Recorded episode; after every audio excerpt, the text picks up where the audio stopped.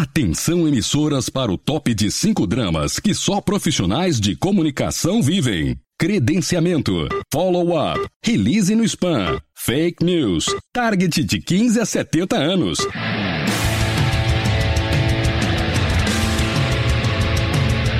Direto do Centro de Transmissão Comunicacional, Radiofônica, Mediática, Jornalística, Programática, Holística, Multifásica, Antipolítica, Temporal, Fonética, Manacial, Informática, Monumental, Hidrostática, Universal para o centro de seu tímpano. Começa agora o podcast. O podcast do Comunix está no ar nesta quarta-feira. Estamos chegando para falar das pautas que pautam a prosa entre os profissionais de comunicação aqui no Brasil. Meu nome é Cássio Politi e ao lado do time do grupo Comunix, hoje aqui no podcast nós vamos falar do marketing de influência para ser praticado com ou sem agência, hein? Encontre os influenciadores certos para sua marca com a plataforma Influence Me. Saiba mais em www.influence.me.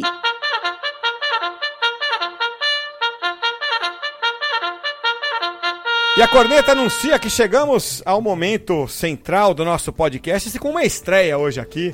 Nosso Rafael Arte do Influence Me. Tudo bem, Rafa? Ô, oh, tudo ótimo. Obrigado aí pelo convite. Espero que a gente consiga agregar bastante ao pessoal que está ouvindo e que a gente aprenda muito junto. É, você vai ser uma, uma figura frequente aqui, porque você conhece bastante desse mercado. Você, você é o cara que é a cabeça que leva o cascudo quando alguma coisa dá errada no Influence Me e é a cabeça que leva um afago quando dá certo, é isso, né? Ah, não, com certeza. É, ou é 8 ou 80. Ou você faz um trabalho bacana de marketing de influência e as pessoas reconhecem, ou se dá qualquer problema, eles precisam ter uma pessoa para dar esse cascudo. E geralmente eu sou essa testa de ferro aí. Mas ultimamente eu tenho recebido mais afagos do que cascudos. Não, aí. internamente aqui o pessoal fala muito bem de você. É bom, bom, bom, bom poder te falar isso também. mas você visivelmente conhece muito do riscado aí. E você sabe, bom, marketing de influência é muito novo, né? Sim. A gente é, tem ouvido falar nos Estados Unidos de 2014 para cá. Claro, o conceito é muito antigo. Tem, tem ações dos anos 50 com influenciadores, especialmente na política, né? Os cabos eleitorais eram sim, sim, um tipo de marketing de influência. Mas é, hoje, na era digital, eu acho que para valer começou nos Estados Unidos em 2014 e para valer está começando aqui agora. E aí a dúvida que a gente tem, que a gente quer responder no podcast aqui de hoje, é a seguinte: vou fazer uma campanha de marketing de influência. E aí, eu faço isso por conta própria ou contrato uma agência? Legal. Uh, a questão de você fazer por conta própria é, é algo muito sedutor.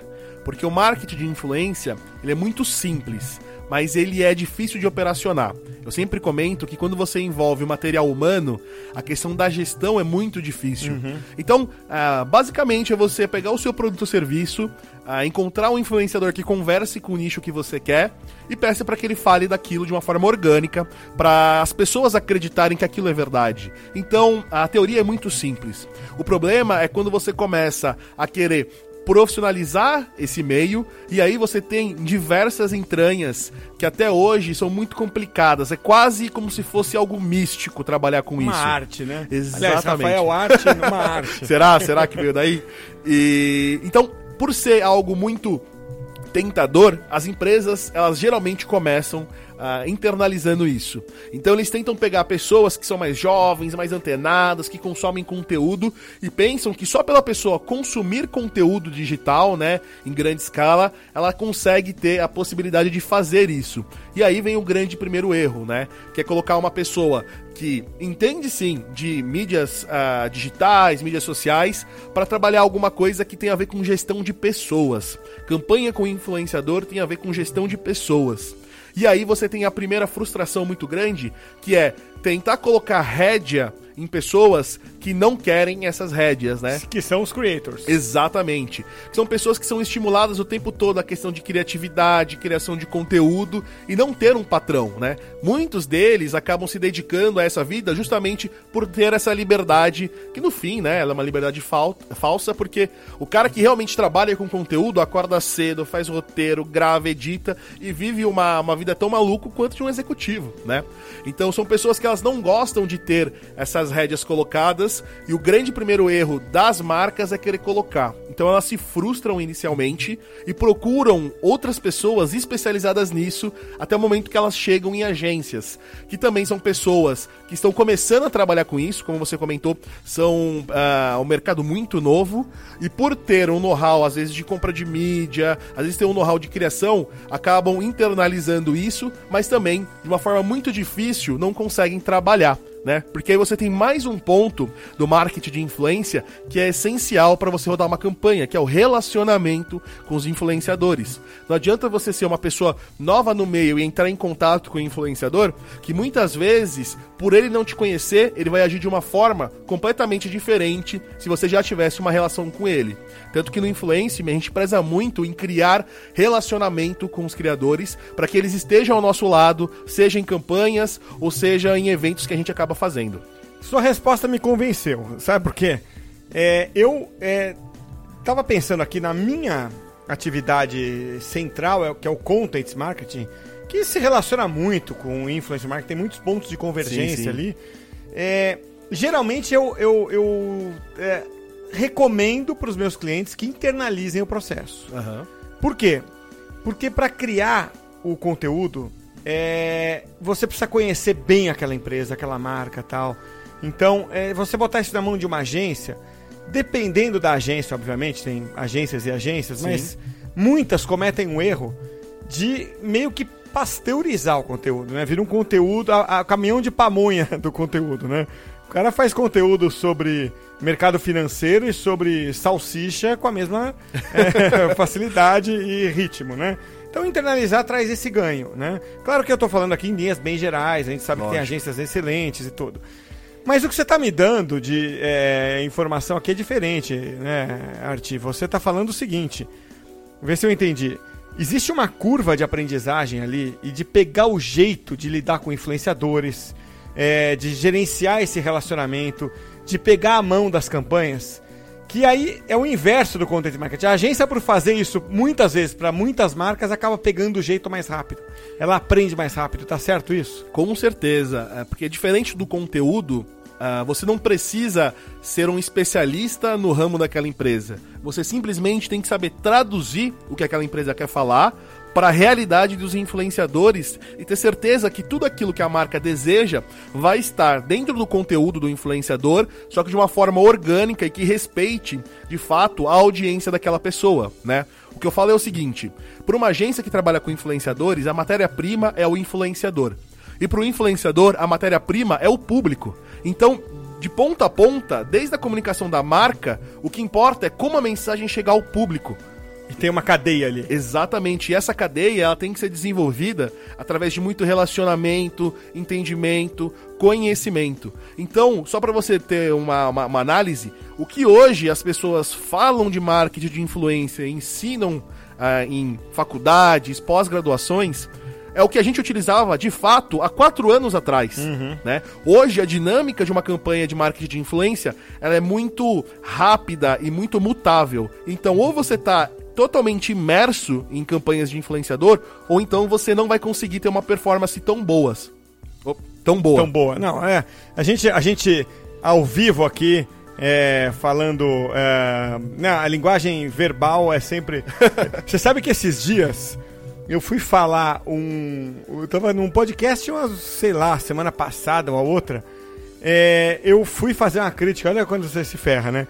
Foi assim, pô, o, o estudante de jornalismo não sai pronto pro mercado. Eu falei, a maioria são. Quem não tá pronto sou eu. Os caras caem matando, né? Não, é, acho que ninguém falou, mas depois ouvindo a gravação, eu falei, pô, que jegue, né? Esse apresentador de podcast aí. Então, é. é, é o, o, ponto aqui, então, que eu tô entendendo é o seguinte: você, como agência, quem for agência, deve então ter como um ativo, como uma espécie de patrimônio, esse relacionamento com determinados influenciadores. Porque você usa essa relação é, pra, com um influenciador para diversas marcas às vezes, né? Com certeza. Então, só para vocês terem uma noção, se eu abordar, eu, Rafael Arte, que sou um cara que atua há seis anos com isso, os meus seis padrinhos de casamento são grandes influenciadores digitais. Uh, vou pedir um orçamento para esse influenciador X, ele vai me cobrar um valor, às vezes, 3 a 4 por, três a quatro vezes menor do que uma agência ou uma empresa que aborda ele pela primeira vez. Sim, e, e, tudo bem, não precisa ser padrinho de casamento para isso. Mas o cara, quando relaciona, pelo que eu entendi, é isso. Ele, pô, vou fazer um preço camarada para essa agência para virem mais campanhas dela. Não, com certeza. É, quando eu falo sobre ser padrinho é porque para mostrar o quão imerso eu tô nessa, nessa relação de Sim. influenciadores.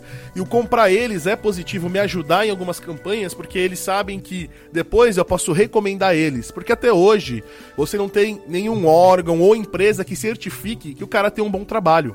Então, é, influenciador é igual barbeiro e mecânico. Você só vai se você tiver uma boa indicação. É, né? Então, para que eu consiga indicar para a empresa influenciadores bons, eu tenho que já ter trabalhado com eles e ter um histórico muito bacana de uma gestão tranquila. Muitas vezes do influenciador fazer uma entrega maior do que aquela combinada. Se o cara realmente ele tá entusiasmado e imerso dentro do conteúdo da, da, da, da marca. Então, tudo isso são critérios que se você não convive dia a dia, você não consegue dar sustentação para uma campanha. E aí você vai cair no erro de muitas marcas, que é olhar só um número, ver os últimos dois vídeos do cara e contratar e depois se surpreender porque o cara fez alguma besteira, falou é, coisas que ah, podem atrapalhar a própria comunicação da marca, enfim, que é o que a gente vê hoje aí em diversos veículos, em diversos sites de influenciadores que fizeram alguma coisa errada e a marca teve que fazer de forma vexatória um pedido de desculpas e, pô, não percebi que o cara era assim. Agora, tem olhando pelo outro lado, a gente tá aqui então, você tá defendendo, poxa, a, a agência funciona melhor por N razões, né? Que você tá expondo aqui. Como eu disse, são convincentes. Agora, uma marca consegue, se ela tiver um bom pessoal ali capacitado, às vezes é, alguém é, com a sua, o seu perfil, a sua experiência, é contratado por uma empresa é, B2C ou B2B grande, e a pessoa que tá lá tem esse know-how, também pode funcionar, né? Com certeza, mas aí é o início de namoro que você também tem com a questão de content, né? É você começar devagarinho, frequentemente, entrando em contato, conversando. A marca fazendo- seduziu o influenciador com conteúdo. Exatamente, porque assim, uma coisa que eu falo muito é. O preço que um influenciador cobra ou a forma que ele performa numa campanha tem muito a ver dele se identificar ou não com aquela marca, Claro. né? Então eu vou dar um exemplo claro. Se você chega hoje para qualquer influenciador, sendo, por exemplo, uma Apple da vida, e oferece para ele o próximo iPhone que vai sair, o cara vai pegar aquele iPhone, ele vai amar tanto aquilo que ele vai fazer tanta postagem, mas tanta postagem, porque ele acredita na marca. Agora, se é um influenciador que fala sobre surf e chega uma marca que quer falar sobre pneu de carro, o cara vai subir o preço lá em cima porque ele vai estressar a audiência dele. Então existe todo um relacionamento, toda uma questão de identificação que o influenciador tem que ter com a marca para ele, primeiro, fazer a postagem, segundo, ter um preço melhor e terceiro, realmente recomendar de uma forma muito positiva e fazer aquele saque 2.0 que é muitas vezes ele não é contratado pela marca, mas ele indica ela porque ele acredita nos princípios. Então é um namoro muito bacana que é desenvolvido a longo prazo e muitas vezes as empresas pensam de forma errada, pensam em campanhas pontuais e não em um relacionamento ali que vai durar ah, alguns anos aí ah, dele usando e indicando a marca. Legal, vamos pro takeaway então aqui. É, Rafael, você já ouve o podcast seu, que nos honra muito ouvir antes de trabalhar aqui conosco. E o takeaway é aquilo, um, um resumão, né, que é de do- do- um tweet, né? É, um, um tweet para resposta a essa pergunta. Marketing de influência se faz com agência ou sem? Com agência, se você não quer investir algo a longo prazo e internamente se você acredita no produto e investe nele sempre. Você gosta de algodão doce? Opa! Porque essa buzininha que tocou aí foi a buzininha do tio do algodão doce. Eu tava ansioso pra ouvir. É, porque é, você sabe que a história começou um dia que a gente precisava desse sinalzinho aqui, o Rodrigo Azevedo e eu. E eu lembrei que eu passava o tiozinho do algodão doce quando eu era criança, lá em São Vicente. Eu falo Santos para arredondar, mas era São Vicente. Passava lá com a buzininha e, e a gente descia para comprar algodão doce. Então, é, ficou, ficou essa história. Mas legal, bem resumido. E acho que a gente é, conseguiu não ficar em cima do muro, né? Ah, legal, que bom.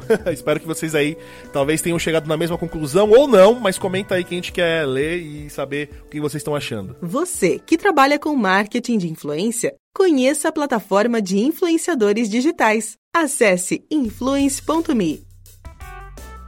Ó, marketing de influência tem sido um tema intenso no nosso grupo no WhatsApp e você pode participar. O grupo é aberto, tá? Só entrar lá bit.ly barra grupo CSE. Esse li é com LY, tá? bit.ly barra grupo CSE. É só entrar lá e participar com o pessoal de comunicação, de marketing, num alto nível de debate. Eu vou aproveitar aqui é, e dar uma recomendação de leitura aqui, tá, Arte, que a gente.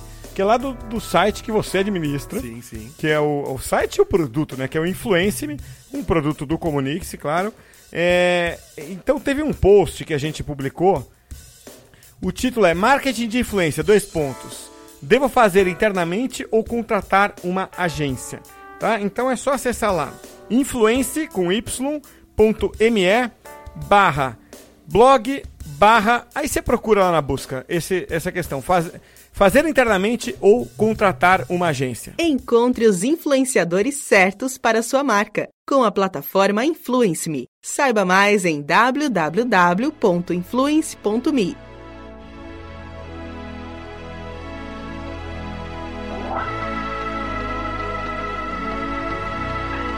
Você é influenciador há seis anos, né? Isso, isso, isso. Desculpa te perguntar, como você é homem, não tem problema, mulher fica mais envaidecida e mais preocupada quando a gente pergunta a idade. Mas que idade que você tem? Eu tenho 27. Pô, 27 é novo pra caramba, cara. Eu, pra quem não tá, obviamente não tá vendo que é um podcast, o Arte deve ter uns dois metros de altura. Grandão, barbudão, figura simpaticíssima. E então você é que 27, que ano que você nasceu, tá? Eu nasci em 90. 90. Fazer então 28 você tinha esse ano. 9 anos, quando essa musiquinha que tá tocando, essa trilhazinha de fundo que tá tocando aí, quando ela foi é, ao ar, é, aliás, fez sucesso, né? Da Gloria Gaynor, é, a musiquinha Do It Yourself. Uhum. A gente vai terminar aqui para aquela minoria que não vai seguir o teu, o teu é, conselho e vai fazer por conta própria. Então fica a mensagem do Do, you, do It Yourself. Exatamente. Então quero te agradecer, primeiro, por é, é, despender um pouco do seu tempo aqui com a gente. E, pô, gostei bastante, vou te convidar com frequência, viu, Por favor, vamos aqui sempre jogar ideia no ar aí, conversar, porque é, é um tema que eu sou muito apaixonado. Eu queria que as pessoas gostassem e admirassem tanto uh, quanto eu, porque realmente é uma forma de comunicação muito bonita de se trabalhar. Muito bacana. E para encerrar, vamos então com Gloria Gaynor com Do It Yourself. Até a semana que vem.